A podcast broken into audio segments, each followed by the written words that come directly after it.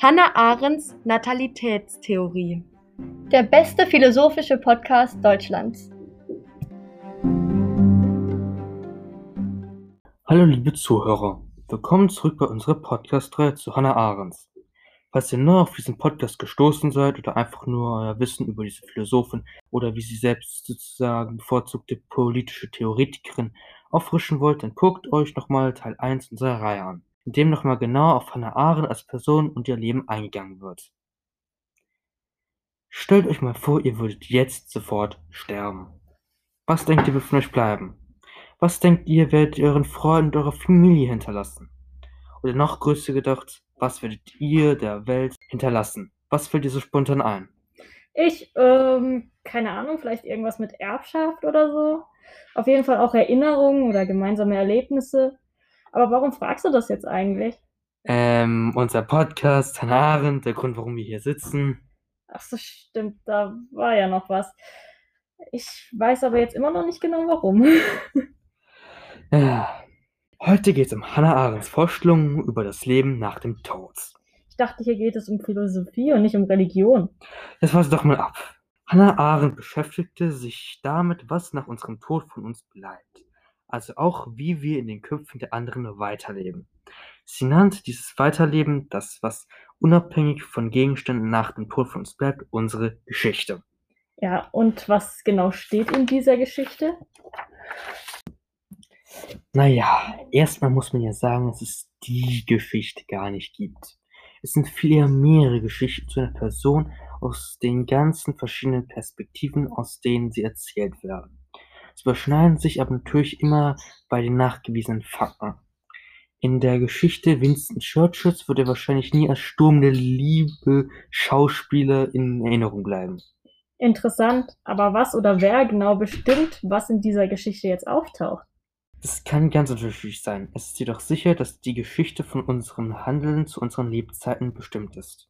Und zwar von dem, das durch eine andere Person bezeugt ist. Schließlich sind es Erinnerungen an dein Handeln und es kann sich ja keiner an etwas erinnern, das er nicht erlebt hat, jetzt mal abgesehen vom Mandela-Effekt. Dann ist aber natürlich auch die Perspektive wichtig. Hannah Arendt geht von einer pluralistischen Gesellschaft aus. Also einer Gesellschaft, in der sich jeder Mensch, jedes Individuum von einem anderen Menschen, den anderen Individuen unterscheidet. Dann ist es ja klar, dass nicht jeder der gleichen Meinung ist, was die bestimmte Person angeht. Je nachdem, wie diese verschiedenen Personen die verstorbene Person wahrgenommen haben, erzählen sie dessen Geschichte.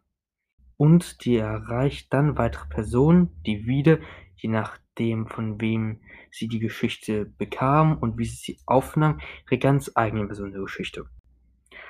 Durch das Beifügen von Subjektivität und bewusstem Weglassen bestimmter Details kann man dann auch das Denken anderer über diese Person beeinflussen und damit eben auch die Geschichte. Genau, bei George Washington war das doch ähnlich. Der hat ja auch aus Sicht vieler ähm, Menschen aus Amerika und auch Geschichtslehrern der perfekte Gründervater, obwohl nachgewiesen ist, dass er Besitzer hunderter Sklaven war. Und trotzdem bleibt er vielen Amerikanern positiv in Erinnerung. Das ist doch krass. Ganz genau. Man könnte etliche weitere Beispiele nennen. Euch Zuhörern fallen doch sicherlich auch noch viele ein. Aber jetzt noch zu einem weiteren sehr wichtigen Detail in Hannah Arendts Vorstellung von der Geschichte. Sie ist die Überzeugung, dass die Geschichte etwas ständig entwickelndes, nicht gleichbleibendes. Vor allem bei Prominenten, wie zum Beispiel dem King of Pop Michael Jackson, wo immer mal wieder neue Details zum Leben herauskommen, ist dies gut zu erkennen. Bei ihm kamen nicht nur Details raus, die sich nur auf seine Musik beziehen, sondern auch mögliche Missbrauchsfälle offenlegen. Hier kann man in der Geschichte gut Meinungsverschiebungen und damit verbundene Änderungen in ihr erkennen. Zur Änderung der Geschichte reicht jede noch so kleine neue Information oder jede noch so kleine erfahrungsbedingte oder einfach allgemeine Meinungsänderung aus. Auch interessant zu beobachten ist, wie sich die Bekanntheit, der Ruf zu Lebzeiten oder der Beruf auf die Wahrnehmung einer Person ihrer Geschichte beitragen können. Wenn irgendjemand aus deinem Bekanntenkreis verstorben ist, ist es eher unwahrscheinlich, dass sich deine Wahrnehmung seiner bzw. ihrer Geschichte noch groß ändert. Während bei Promi-Stellen neue, durch die Boulevardpresse veröffentlichten Informationen ins Licht kommen. wie eben beim bereits genannten Michael Jackson. Hier kamen recht düstere Einblicke über sein Privatleben zum Vorschein. Dies garantiert zwar, dass er nicht in Vergessenheit gerät, aber dafür heute dem Rest der Welt eher als eine ziemlich gespaltene, prominente Persönlichkeit in den Köpfen bleibt. Hier sollte man von seinen Fans unterscheiden, die ihn auch elf Jahre nach seinem Tod schon fast vergöttern. Egal, was man über diese Persönlichkeit Michael Jackson denken mag, sie zeigt trotzdem, wie leicht sich das Bild der Außenstehenden über den Verstorbenen ändern kann. Neben den ganzen Negativschlagzeilen über den King of Pop hat er seiner Nachwelt wunderbare Musik hinterlassen, die wie eine Art Zeitkapsel dafür sorgt, dass er uns nach seinem Tod allen in überwiegend positiver Erinnerung bleibt. So ist er auch für viele junge Musiker ein Vorbild. Und diese Vorbildfunktion wirkt sich wiederum auf die Musik dieser jungen Musiker aus, was uns zu einem weiteren Aspekt von der Geschichte nach Hannah Arendt führt. Die Geschichte wirkt sich auf die Gegenwart aus. Haben wir zum Beispiel einen Nachwuchssportler, nimmt er sich wahrscheinlich eine Ikone seiner Sportart zum Vorbild, was ihm Motivation bringt und sich daher nicht nur auf die Geschichte der Sportikone, sondern auch auf das jetzige Leben des Sportlers auswirkt. Es gibt jedoch auch das genaue Gegenteil, wo man zum Beispiel jemanden bereits Verstorbenen kennt, dem man sein Wirken genau nicht nachahmen will, den man lieber vermeiden will. Ja, aber das Ereignis bleibt ja praktisch gleich. Es wirkt sich auf die Geschichte des Toten und auf das Leben des Lebenden aus. Und das bei zwei gegensätzlichen Beispielen. Ganz genau. Das ist doch ein interessanter Gedanke, nicht wahr?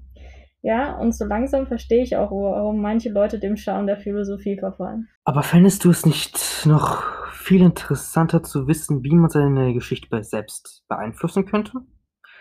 Man will doch möglichst positiv in Erinnerung bleiben, oder? Auch nach dem eigenen Ableben. Wie Hannah Arendt aber sagte, kann man die eigene Geschichte nicht selbst schreiben. Man kann es ja vielleicht auch mal mit Zombies versuchen, oder? Ähm, ja, bitte bleib ernsthaft und seriös. Wir haben hier Zuschauer und wir wollen ihnen was beibringen. Okay, du hast ja recht. Aber mir fällt so spontan nur sowas wie ein Tagebuch ein. Das kann man ja auch nach dem Tod veröffentlichen lassen, wie zum Beispiel bei Anne Frank oder so. Da kann man Rechtfertigungen für frühere Entscheidungen drin stehen lassen. Man verändert sozusagen ja die eigene Geschichte. Ist aber wirklich interessant, weil Hannah Arendt ja beschreibt, dass die Handlungen zur Lebenszeit einer Person die Geschichte beeinflussen und nicht die Gedanken dieser Person. Wenn es um die Aufteilung der Erbschaft geht, kann man durch seine Testamentsentscheidungen die Geschichte nachher positiv, aber meist wahrscheinlich eher sehr negativ beeinflussen. Und das Schreiben eines Testaments zählt auch als Tat. Kann man nicht die Entscheidung, die Gedanken veröffentlichen zu lassen, nicht auch als Handlung betrachten, die eben dann zur Folge hat, dass Menschen deine Gedanken kennen? Ich meine, wenn du deine Gedanken aussprichst, noch während deines Lebens, dann zählt es ja auch als Tat und beeinflusst die Geschichte. Oder was meint ihr, ihr Zuhörer? Das könnte man tatsächlich so betrachten. Und schließlich gibt es auch viele Beispiele, wo die postmortale Veröffentlichung von Büchern und damit auch Gedanken Geschichte verändert hat. Ich sage nur Franz Kafka. Und es gibt ja auch noch andere vorstellbare Szenarien. Zum Beispiel stell dir mal vor, die Memorien von irgendeinem als weltoffen geltenden Promi werden veröffentlicht und dann stehen da plötzlich voll die rassistischen und die diskriminierendsten Sachen drin. Das würde doch die Geschichte einmal komplett drehen, oder? Dass man die Geschichte sogar teils selbst mitschreiben kann, ist also gut möglich. Hannah Arendt sagt sogar selbst, dass die Geburt ein Neuanfang ist. Eine Möglichkeit, als vielleicht auch die Geschichte komplett neu zu gestalten. Es waren sehr schöne Worte zum Abschluss.